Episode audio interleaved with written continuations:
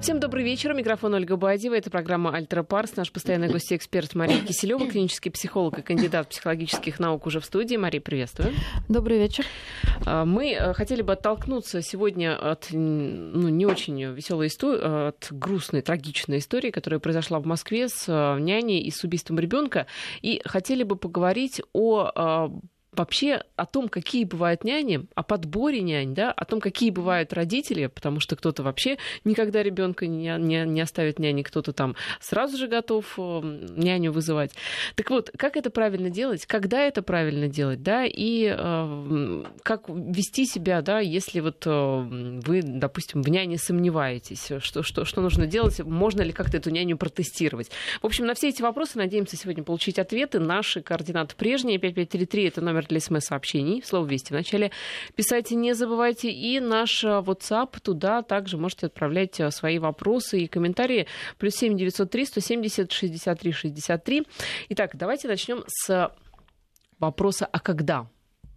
Когда пора звонить давайте, няне? Э, давайте начнем с еще более раннего вопроса, что в какой-то момент родители решают, ну не родители, пара решает стать родителями и завести ребенка. И в зависимости от того, зачем они это делают, наверное, возникает вопрос, когда. Угу. У каждой пары. То есть я хочу сказать, что а, все, что вы сегодня услышите, это мое частное мнение, потому что, как на любые моменты воспитания, нет а, единого мнения ни у кого. Вот и то есть все, смотря для чего да, человек живет, для чего он это делает, и что он считает в этой жизни главным, он, собственно, также будет и воспитывать своих детей. Поэтому, ну, Но действительно, пара решила завести ребенка. Прошу прощения, есть а ведь какие-то рекомендации, да, да есть, а, нет, просто есть некая реальность, которую нужно учитывать, а дальше человек может как бы с ней по-разному обращаться, имея свой, свой какой-то ценностный такой ориентир. ориентир да. угу. Вот, конечно, я скажу с психологической точки зрения, на что надо обращать внимание, но дальше, естественно, каждый человек выбирает то, что для него важнее, потому что все учесть невозможно. И идеального воспитания нет.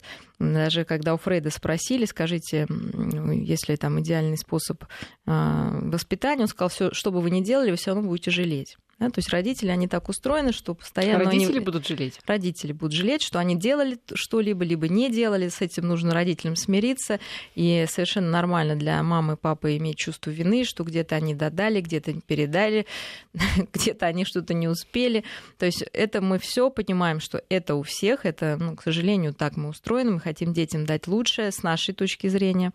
А, вот. Но получается то, что получается. Но это сознательные родители будут жалеть, несознательно Если... даже не задумываются о том, Вы знаете, они, они все равно, как бывает, да, может быть, они не жалеют, они злятся тогда, но на самом деле они Учителя. жалеют. И на детей, конечно, угу. что они не соответствуют, например, их ожиданиям. Угу. И многих эм, психологов великих отнюдь не были идеальные дети, а наоборот кончалось все там порой не всегда хорошо и предсказуемо. Вот, поэтому мы должны расслабиться, мы люди, да, у нас мы можем ошибаться. И, как я уже говорила э, много раз, что просто нужно быть э, как бы в контакте с собой, со своим ребенком и понимать просто, что происходит, и уже от этого отталкиваться. В общем-то, пара завела ребенка.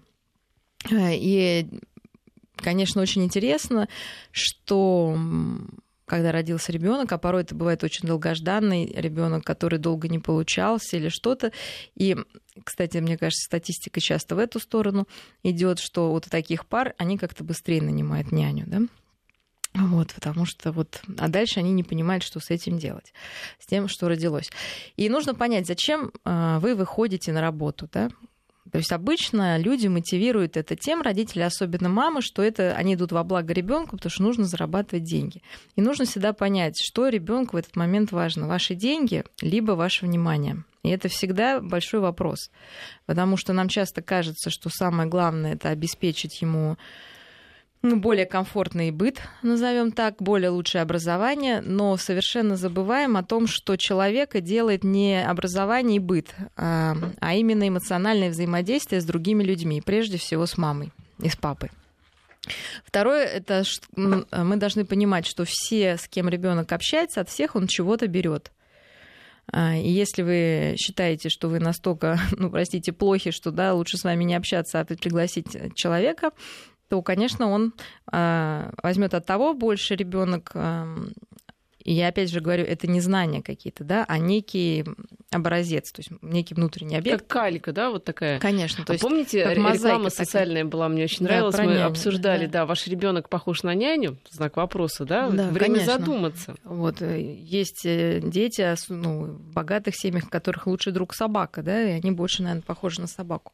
Вот. И нужно понять, в общем, что происходит, почему возникает этот вопрос няни. Действительно, для женщины может быть важнее карьеры. И я в своей жизни, как тоже многодетная мать, очень такая старающаяся все таки больше времени проводить именно с, э, детьми, когда они маленькие,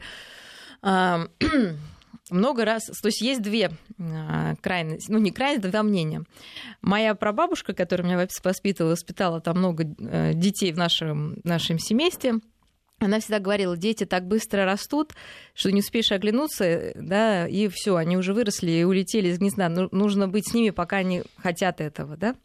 А другой вариант есть такой, что дети вырастут сами, а карьера сама не сделается. Да? То есть вот два совершенно противоположных мнения. Я вот воспитывалась бабушка, прабабушка дореволюционная, как бы моя была еще вот в этом, в этой парадигме, и поэтому... В какой из двух? А, в первой, что дети быстро растут, и ты... Надо ловить момент. Надо ловить момент, пока они маленькие. Не, не для того даже, чтобы им что-то дать или взять, а просто это очень важный момент жизни любого человека, вырастить свое потомство самостоятельно, да, не отдать кому-то. Вот. А сейчас я сталкиваюсь вот как бы со вторым мнением, и мне многие мои скажем, работодатели-то говорят, что тебе эти дети, они сами вырастут, мы все как-то выросли.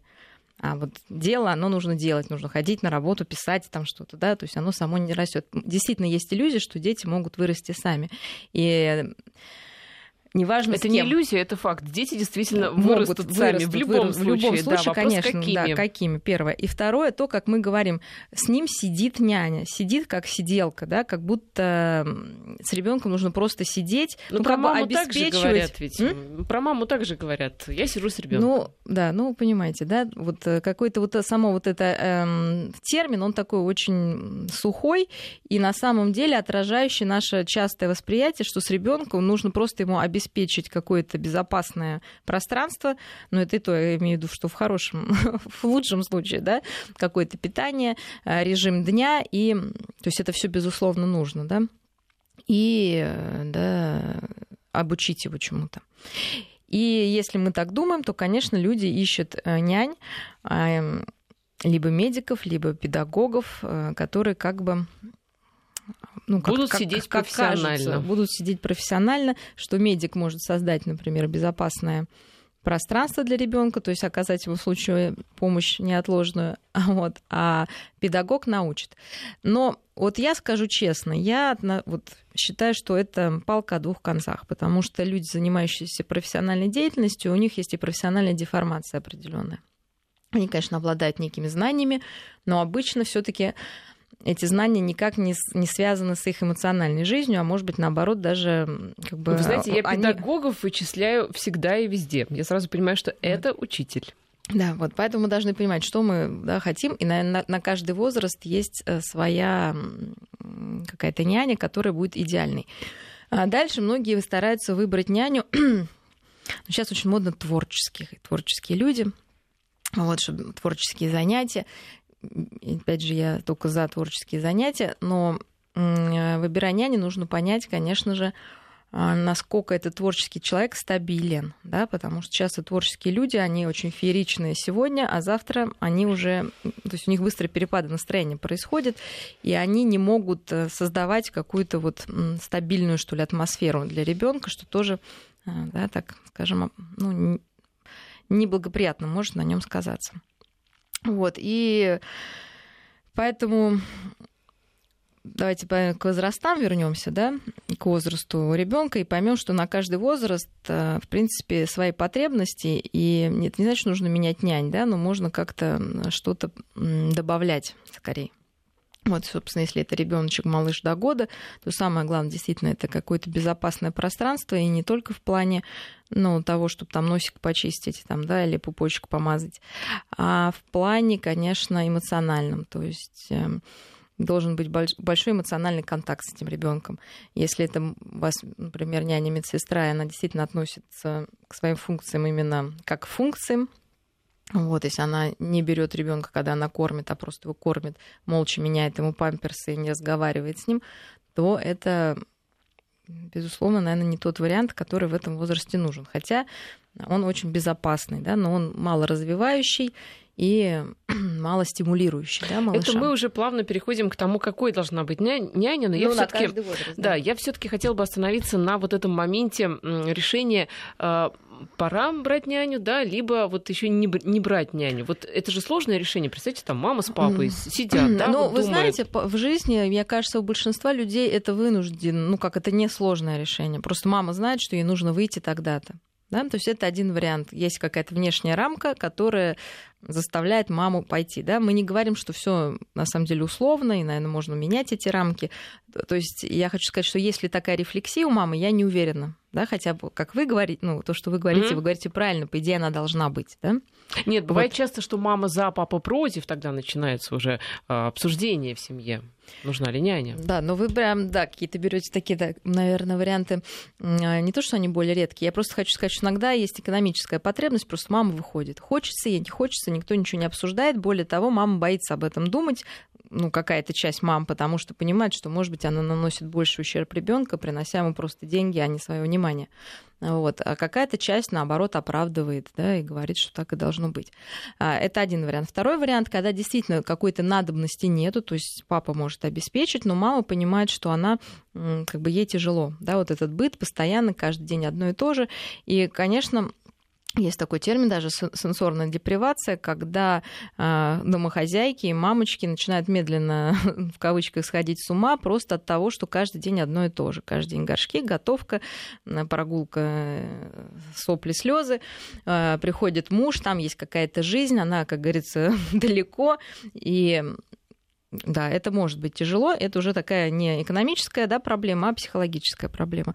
И в такой ситуации, особенно если мама действительно привыкла самореализовываться, и это хорошо, а, для ребенка тоже, да, потому что ребенок должен знать, что его мама способна не только борщ сварить, вот, хотя иногда, может быть, и этого тоже достаточно бывает, но тем не менее, да, какой-то более широкий спектр а, тогда, наверное, можно брать няню на какие-то часы или на какие-то дни. И это, наверное, вообще-то самый лучший вариант, да, когда маленький ребенок, маме, безусловно, нужен отдых, ей, безусловно, нужно общение, прежде всего, с папой наедине. И здесь привлечение няни, ну, единственное, что это должен быть какой-то стабильный человек, а не каждый раз новый, а, на какой-то срок. Даже, например, когда малыш спит, а, ну, когда совсем до года ребеночек в коляске, да, спит, просто на прогулку технически, когда ребенка можно да, действительно гулять, он спит, ему, собственно, все равно, кто там с ним ходит.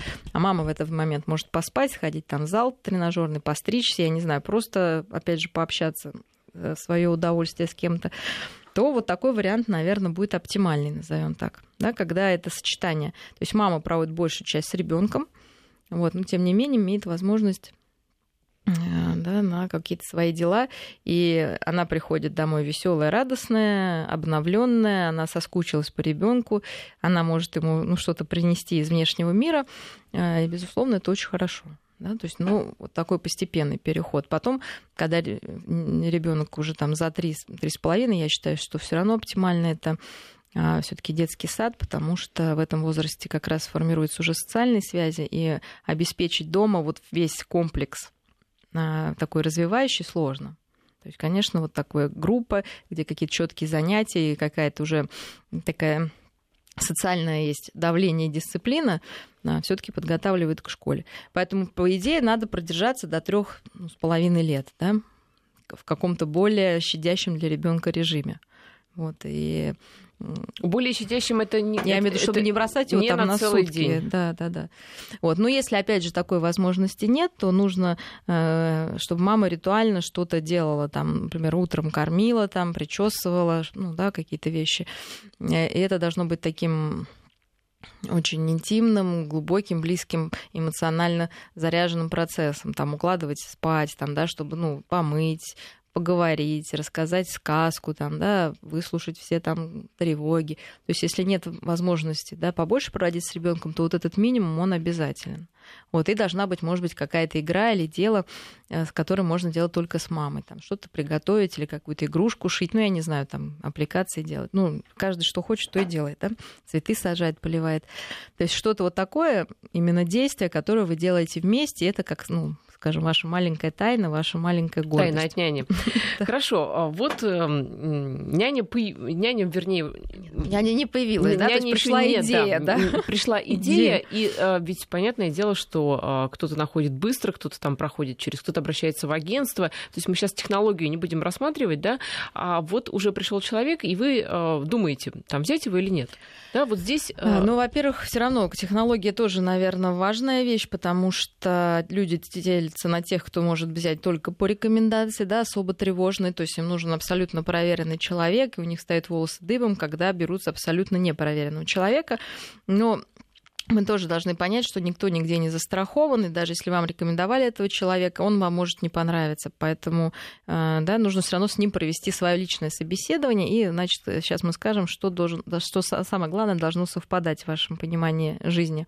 А вот. Но агентство, на самом деле, тоже достаточно цивилизованный способ. Я, например, нянь своих брала через агентство, и как-то довольна, не ошиблась, и вполне меня все устроило. Поэтому, ну, да, то есть у каждого свой подход. Просто я имею в виду, чтобы не осуждать людей, которые делают не так, как вы, да, потому что, может, кто-то более тревожен, кто-то менее. Нет, очень да. много, многие действительно берут там по а, просто рекомендации от знакомых, знакомых, знакомых, не обращаясь... Ну, ни, конечно, да. Но если таких знакомых нет, нет ничего плохого, не нужно испытывать вину, что вы берете незнакомого человека из агентства, да. Но дальше, угу. я опять же говорю, что по рекомендации, что из агентства, вы должны лично с этим человеком побеседовать и задать свои личные вопросы, не типичные, которые задают там няни, да, почему вы пошли, хотя это тоже интересно, да, почему вы выбрали эту профессию, там, да, как вы себе видите, там, идеальную няню или да, работали ли вы с такими детьми, когда вы работали, у кого вы работали. Если это через агентство, можно попросить и телефоны своих работодателей, да, бывших. Почему вы расстались, да, с теми работодателями? Ну, в общем-то, все такое базовое. Но а, я бы задала а, более, наверное, нетипичные вопросы, и они на самом деле являются очень а, как сказать, диагностическими. Да? Угу. Вот. И один из главных вопросов просто попросить описать няню себя, себя саму, да, сказать, а какой вы человек? Вот в двух минутах расскажите, пожалуйста, чтобы у меня был образ ваш, ваш ну, картин, ну, как бы, да, создался образ, вот вы какая? А, или даже какой, да, потому что можно и мужчину взять няню. И вы знаете, если няня о себе говорит, что я обыкновенная, нормальная, как все, ну, я бы не взяла такую няню, да, то есть, потому что это говорит о том, что человек даже не может в себе, да, разобраться и как-то очень понимает плохо вот психическую жизнь даже свою. Угу. А при этом она должна, естественно, понимать жизнь не просто свою, да, а окружающих еще всех. Вот. Потом знать, какие события были да, недавние. Если там какие-то были потери, травмы, большая вероятность, что няня будет это как-то на ребенке компенсировать. Может быть, повышенной любовью к нему, вниманию, но это будет, понимаете, да, какая-то ну, в лоб такой вопрос болезнь. задавать как-то, наверное... Ну, почему? Ну, слушайте, вы отдаете ей своего ребенка. Нет, это понятно, да. просто я пытаюсь понять, как бы грамотнее сформулировать ну, так этот сказать, вопрос. Вы какой, ну, а что в этом обидно сказать? Ну, здравствуйте, не, так, по поводу, вас, да, по поводу скажи, что у вас происходит? Это вы не говорите там, естественно, да, не было ли у вас недавно потерь? вот. угу. Это я, естественно, вы говорите, что у вас в жизни происходит, с кем вы живете. Да, но обычно человек видно, да, если он как-то туманит взгляд там или что-то, то есть уже вы напряжетесь и поймете, что там какая-то больная история. Угу. То есть, опять же, вы чу... то есть здесь э, чуйка, да, должна быть, так, интуиция хорошо. больше. А, няня а, не говорит, что она обычная, она начинает рассказывать, как вы говорите, в фееричных тонах о том, какая Нет, она ну... замечательная, прекрасная, умная, добрая Нет, и отзывчивая. Вот, хорошо, вот. тогда вы говорите следующее. Вы тогда замечаете что? Что слишком все хорошо, да, и можно задать следующий вопрос. А, в чем ваши, как вы видите, ваши недостатки, да? То есть есть ли какие-то черты, которые вам не нравятся? Опять же, э, феерично это не значит, что это правильно, да, то есть у вас должен создаться живой образ человека, не фееричный, да, то, что вы говорите, это уже ненормально, да, как это меня тоже это испугало, он должен быть реалистичным, да, то есть человек должен понимать свои слабости, свои недостатки, свои сильные стороны, но достаточно глубоко, на глубоком уровне анализировать. Угу. Да? То есть, если он говорит только о том, что я там самый... говорит банальные вещи, то это неинтересно. Тогда можно сказать, ну так, вы знаете, все говорят, а что вас все таки вас отличает от других? То есть человек ну должен ну, да, этом, человек да. должен быть в состоянии описать э, сам себя. Сам себя, Пон- конечно. Понимать сам себя. Конечно. Если он сам себя не понимает, то что будет делать с вашим ребенком? То есть просто он на него навешивает все, все, что в нем есть. Мы должны понять, что люди живут проекциями, да. Потом нужно обязательно следить, если у человека, ну я а опять здесь же говорю... вот позвольте одно уточнение, угу. а е- есть ли какие-то недостатки, которые человек сам в себе диагностирует, ну, которые, наверное, несовместимы? Не, несовместимы Нет, ну, конечно, это... если он говорит, я очень вспыльчивый, иногда не контролирую контролирую себя, ну, вряд ли человек нормальный это скажет, да, с, с какой-то с критикой, но, наверное, нет, что у меня бывает там перепады настроения. Я говорю, что для ребенка маму можете такой позволить, но она мама, она такая есть, все уже, ты не денешься. Но для няни все-таки важен стабильный, я считаю, характер, ой, стабильное такое настроение, да, преобладающий диапазон перепадов должен быть минимальный. Вот. Потом можно спросить, какие у человека увлечения. То есть, если у него нет никаких увлечений, ну тоже, как бы, вы да, понимаете, да, ну как это очень все бедно во внутреннем мире. То есть я бы э, другой вариант, что там няня увлекается там всем, чем только можно, да, и каком-то вот, ну тогда она будет в каком-то взбудораженном таком состоянии, маниакальном тоже, наверное, не очень хорошо. То есть должна быть некая глубокая умеренность, да, назовем так, то есть и интерес к жизни, и какие-то хобби должны быть эм, стабильный. Потом можно спросить, как долго человек удерживался, ну, работать на одном месте. То есть, если у человека нет периодов, где он хотя бы пять лет мог работать на одном месте, ну, я имею в виду там не обязательно даже няни, то что там может ребенок вырастать, а, то тоже говорит, то есть, если человек постоянно меняет, да, вот работу, то есть, это тоже говорит о том, что а, какие-то есть косвенно можно сказать, что что-то не в порядке, да, то есть это, конечно, не совсем болезнь, но есть, да, вопросы. Также отношения там, да, есть ли свои дети. Вот. Ну, а дальше уже, конечно, можно ближе подойти к воспитанию и э, спросить, как она думает, как, ну, с вашей точки зрения, чему вы можете научить вашего моего ребенка, да, вот этого возраста. Какие потребности у этого ребенка могут быть, просто хотя бы гипотетически. Вот понимает ли мама просто потреб... Ой, это няня, ну и мама, кстати, угу. тоже должна понимать, чтобы спрашивать, а, в чем потребность ребенка. Да? Ну да, в зависимости от возраста, там, ну, Конечно, до да. годика там одно, потом что-то другое, да. он там развивается. И если, дальше. опять же, там идет чисто техническая история, непонимание именно развития эмоциональной сферы угу. жизни, потому ну, что да, у нас да, в этом да. проблема. Мы тоже задаемся вопрос, а надо ли, а нужно ли, да, вот это все.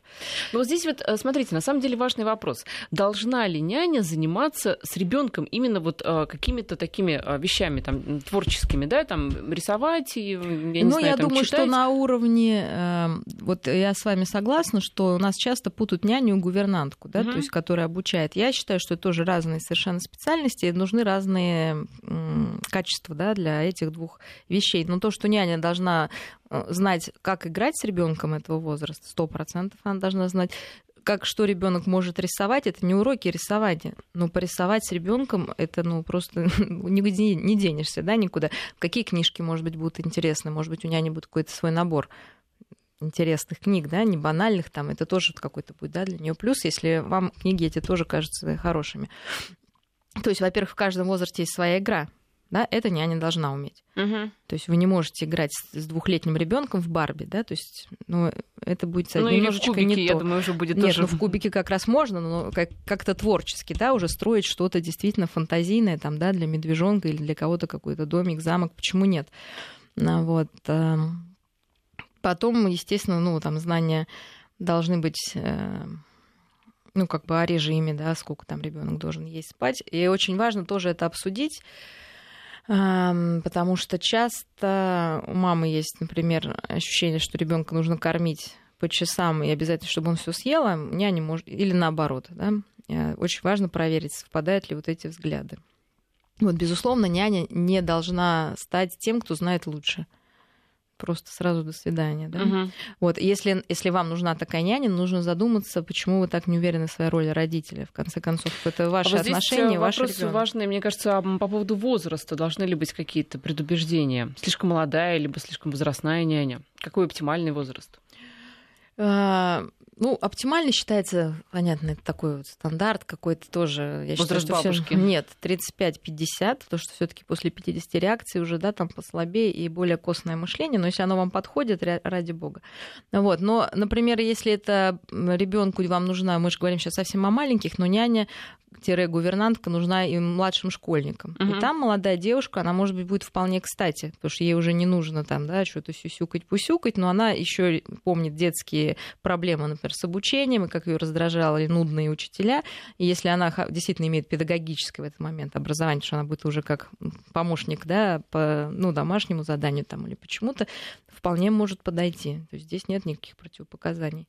Вот, либо это молодая девушка, у которой там было много братьев, сестер там или да, она знает, как с ними обращаться, и вас тоже устраивает. Почему нет? То есть наличие детей также является, с одной стороны, плюсом, но не обязательным условием. Да? Важно, чтобы у человека был опыт общения вот с, с таким, э, с тем возрастом, с которым будет человек работать. И понимание, что в этом возрасте важно. Я напоминаю, что в студии у нас Мария Кислева, клинический психолог и кандидат психологических наук. Сейчас у нас пауза на новости, и затем мы продолжим.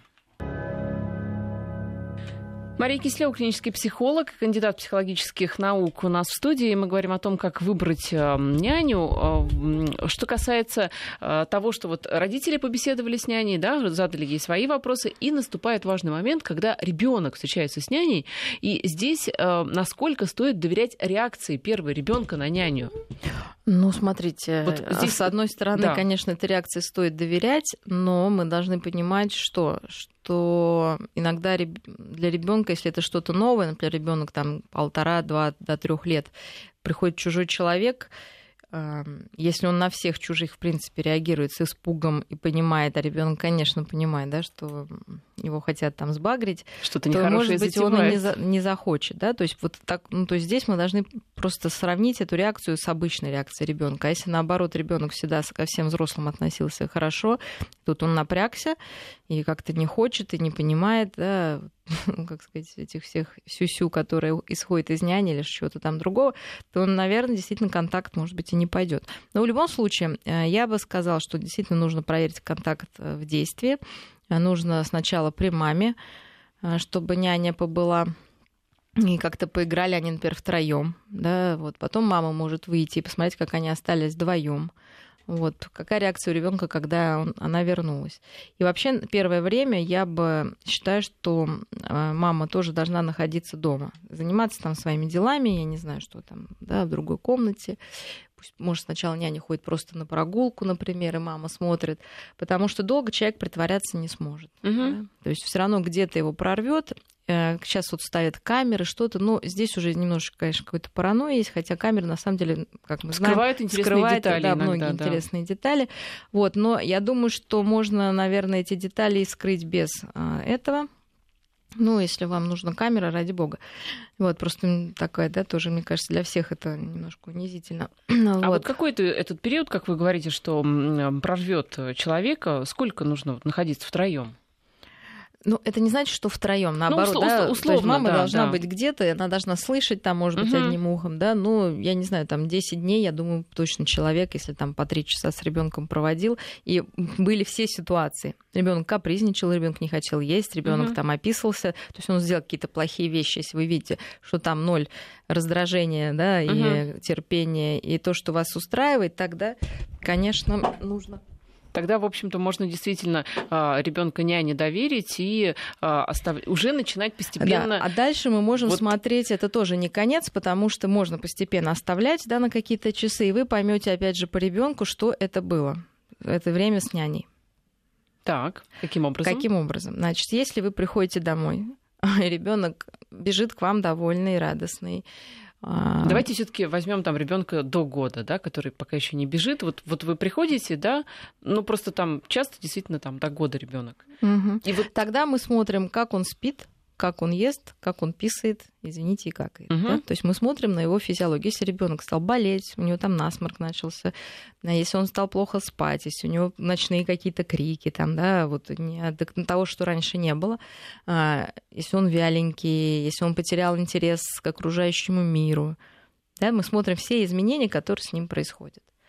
Они все на соматическом уровне, естественно, mm-hmm. на, на телесном, да, то есть он вам не скажет, что мне там плохо было, но вы это можете понять, потому что, я говорю, он начнет либо болеть, либо плохо кушать. И главное, э, вот эта исследовательская функция, которая мира, которая у, у малышей после полугода очень развита, то есть им надо все везде, везде залить да, своими ручонками. И вот этот вот взгляд, да, пытливый, и вот если это как-то становится меньше, притупляется, и ребенок, ну, как, как взрослый, знаете, сам в себе, сам, ну, какой-то грусти, печали, ну, безусловно, значит, что-то происходит. Тогда можно уже там ставить камеру, я не знаю. Угу. Да. Хорошо, теперь... Вот, а, потом бывают же случаи, что или ребенок очень вяленький, он спит, вы приходите, наоборот, он так хорошо спит, вы приходите, спит всю ночь, спит всю ночь, до этого не спал. Тогда есть подозрение, что няня может что-то подливать ему, да, успокоительное, потому что такие тоже случаи бывают.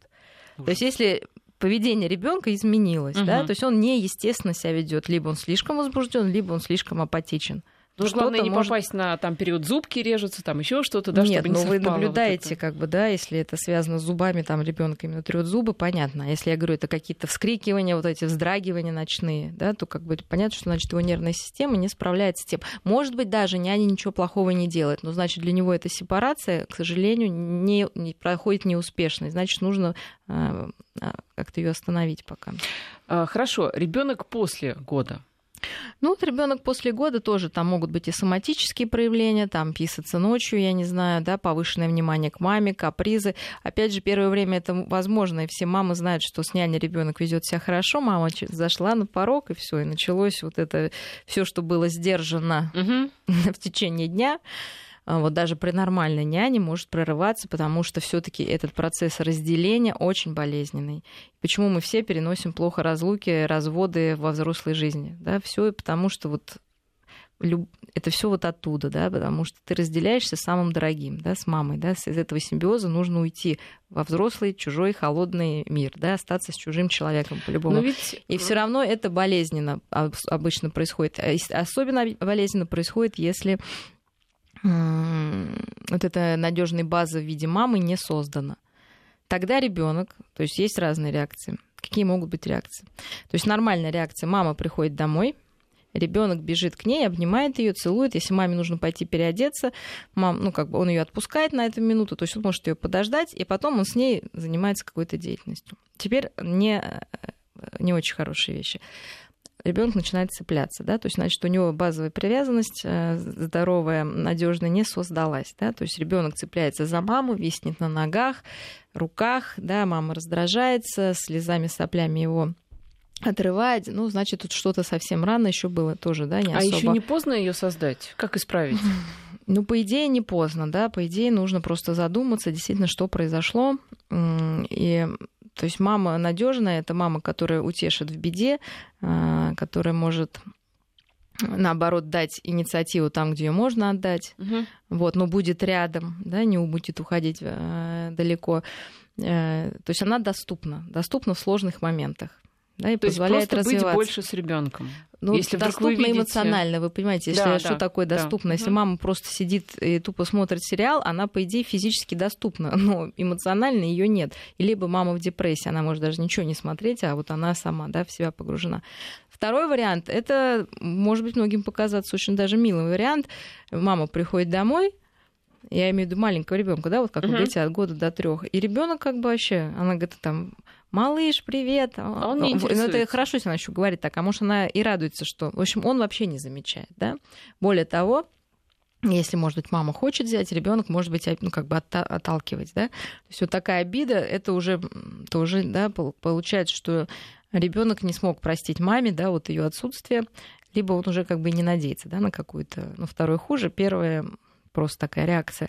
Можно сказать, тебе обидно, что я ушла, ты сердишься на меня. Там, ну, да, как-то поговорить с ребенком. Просто если ребенок там. Даже если он год, маленький, да, маленький, да. ничего страшного. Можно, Поэтому да, функция маме, конечно, объяснить, что происходит. Пусть угу. даже, как вам кажется, он не понимает, но интонационно он поймет, угу. что как бы да происходит. Что мама как сказать, видит его состояние, пытается его интерпретировать, пытается, признает свои какие-то ошибки. Очень это все важно.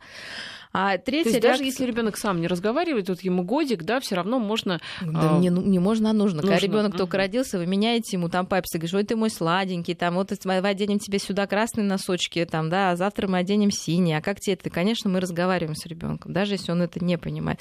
Что ты расстроился? Может, у тебя животик болит, или ты там, ой, ты сердишься там, что я давно у них, ну, так долго там не приходила. То есть мы, конечно, говорим это со временем как бы это переходит все внутрь.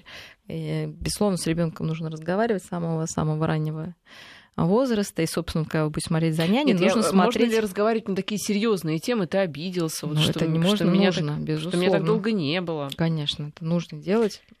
И чем старше, тем это уже он будет вам отвечать словесно, пока просто да, на уровне таком хотя бы телесном, да, и обнять, прижать. Но если он вырывается, естественно, не нужно его там насиловать, ну, да, заставлять. Просто сказать, ну, давай ты, может, отдохни, сейчас я приду, мы с тобой там, да, вас что-нибудь поиграем, и какую-то вот все таки такую э, ситуацию близких таких отношений создать, ну, как какая-то компенсация. А вот э, я подумала о том, Потому что... что обычно мама не идет, и слава богу, понимаете, она пошла там по своим делам готовить или что-то там, да, и, ну и пусть сидит. Вот что происходит. Угу. Ну да, но а, а вот все-таки вы говорите, что вот этот момент разделения, э, сепарации, да, ребенка и мамы, и а, ведь он происходит, когда в садик ребенка приходится отдавать, ведь с, как, с какими там слезами и криками часто это происходит, а э, наличие няни до трех лет у ребенка, оно как-то способствует тому, что переходу, ну в принципе, сад, он пойдет уже проще.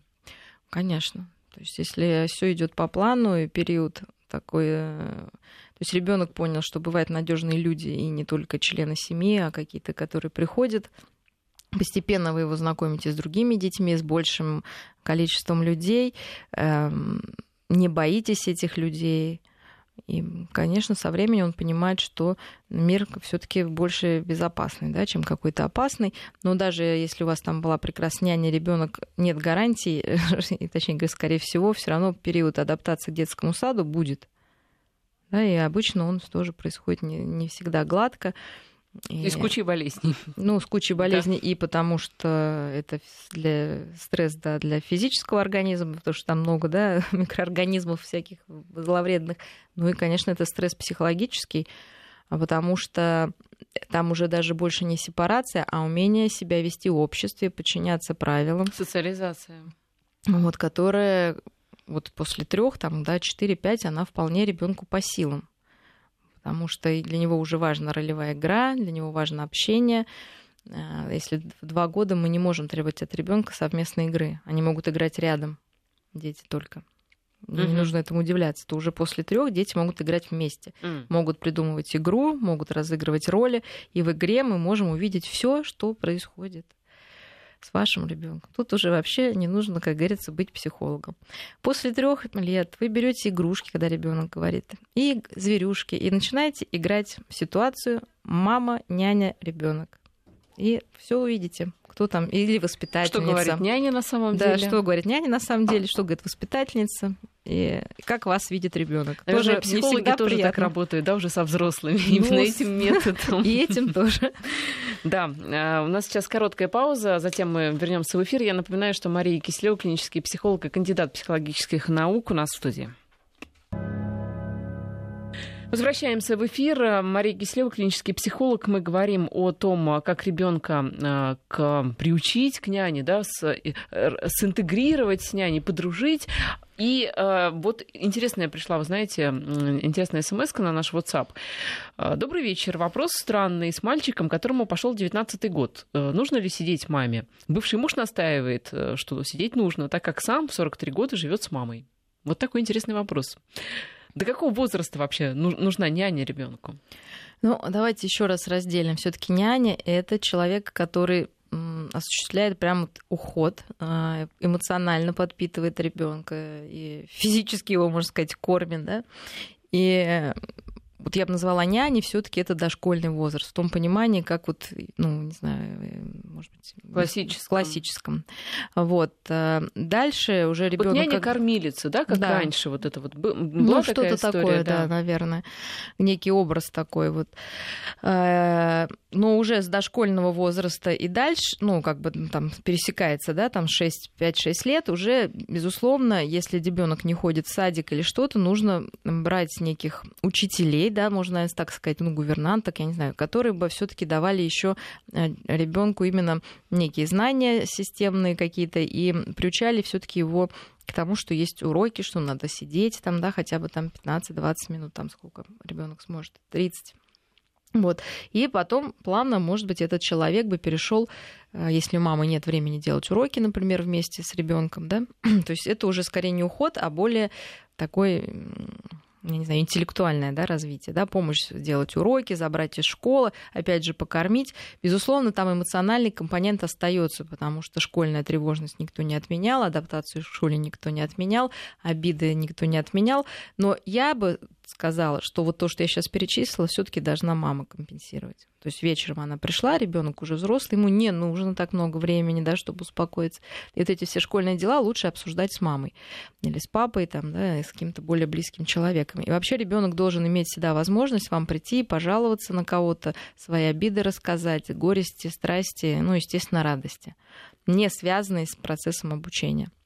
Вот, но, извините, уже там, я думаю, что максимум там 10-12 лет, Дальше уже в лучшем случае, я думаю, если это няня, как в кавычках, или гувернатка, но это некий человек, если вы там боитесь дома оставить, да, вот Скорее, это какой-то помощник по хозяйству, если у вас есть, да, просто открыть дверь, там, я не знаю, ну, тем не менее, мне кажется, если ребенок недалеко живет, то возить его из школы и водить, наверное, он уже может сам лет с 12. Наверное, нет такой надобности. Только, только если для этого как транспорт, как водитель, не знаю, сопровождающий. Uh-huh. Ну, как няня или как человек, который что-то там делает, маме выступать. Это не то, что не полезно, это уже вредно. Что происходит часто? Часто это самая такая распространенная ошибка родителей. Они эм, пытаются удовлетворить потребности ребенка, ну, например, на первом году, они не дали вот этой эмоциональной базовой какой-то поддержки какого-то симбиоза, слияния столь нужному ребенку. И вдруг вот в 15 ну, по каким-то причинам, может быть, до них дошло, или они понимают, что ребенок уходит из семьи, что они опоздали, и они начинают это компенсировать. Но просто в 15 лет это уже не нужно. Да? Вот, а в 19 тем более.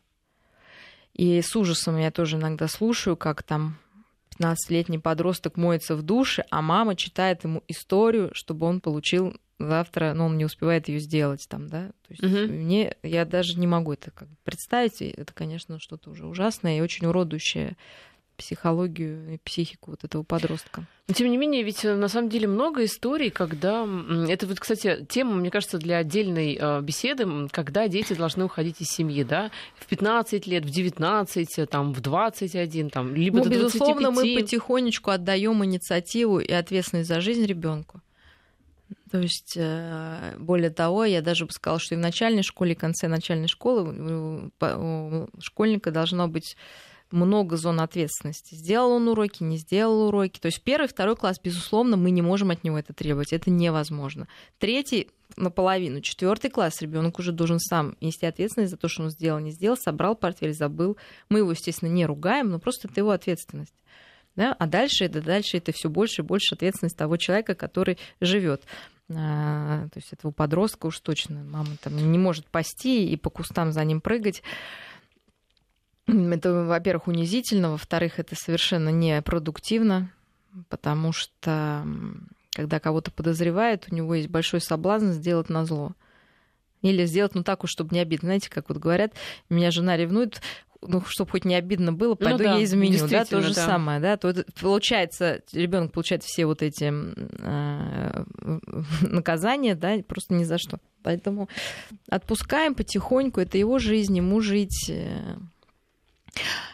Когда он должен уезжать из семьи, так, Я если думаю, об этом потом мы, мы да, поговорим там в другой раз. Ну, 9, другое... ну, ну, не с няней, точно. Вместе с няней.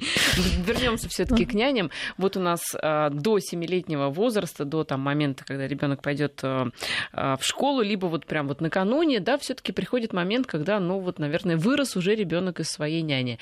И здесь э, наступает момент прощания.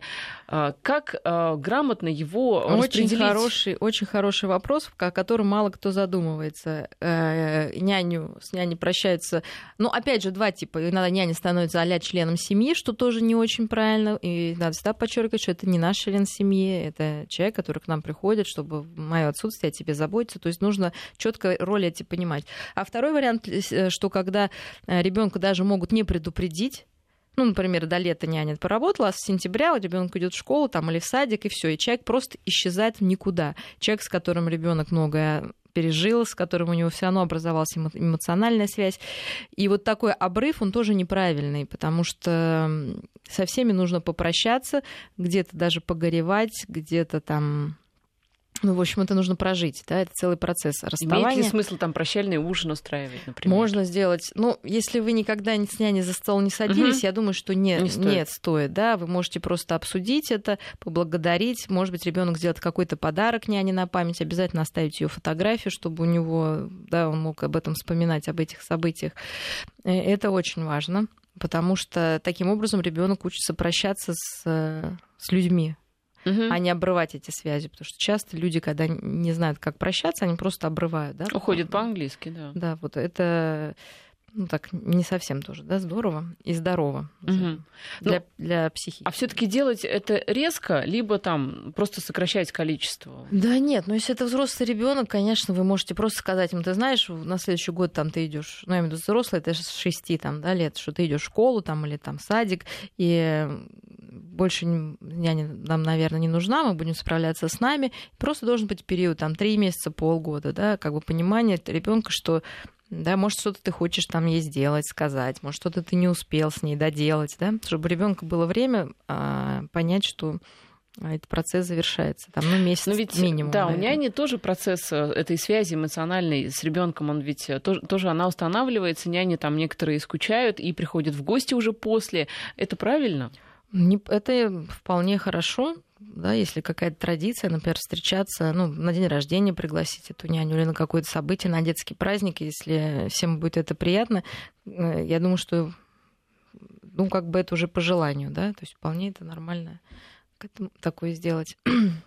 И потом очень важно еще, опять же, чтобы ребенка осталась память в виде об этой няне, об этом человеке, ну, в виде, там, я говорю, фотографий, каких-то поделок, вот, ну, ну, такая вот связь какая-то должна быть ну, в чем-то материально выражена, она поможет ему пережить вот этот процесс расставание. Да. да, вот интересно, на самом деле, э, помнит ли кто-то из слушателей своих нянь, но мне кажется, все таки э, та категория слушателей, которые вот наша аудитория, там люди, да, 40 э, плюс, обычно, мне кажется, не было нянь. Вот это обычно ну, не было соседи нянь, были бабушки, бабушки конечно, соседи были бабушки. Хороший вопрос, нужно ли брать, ну, как бы, если есть возможность... Нет, если есть бабушка, нужно ли брать бабушку или няню? Потому что если как бы отношения с бабушками не очень хорошие, ну, дочки там или сыновья считают, что у них родители неправильно их воспитывали, безусловно, будет большой конфликт, если да, бабушка будет ухаживать.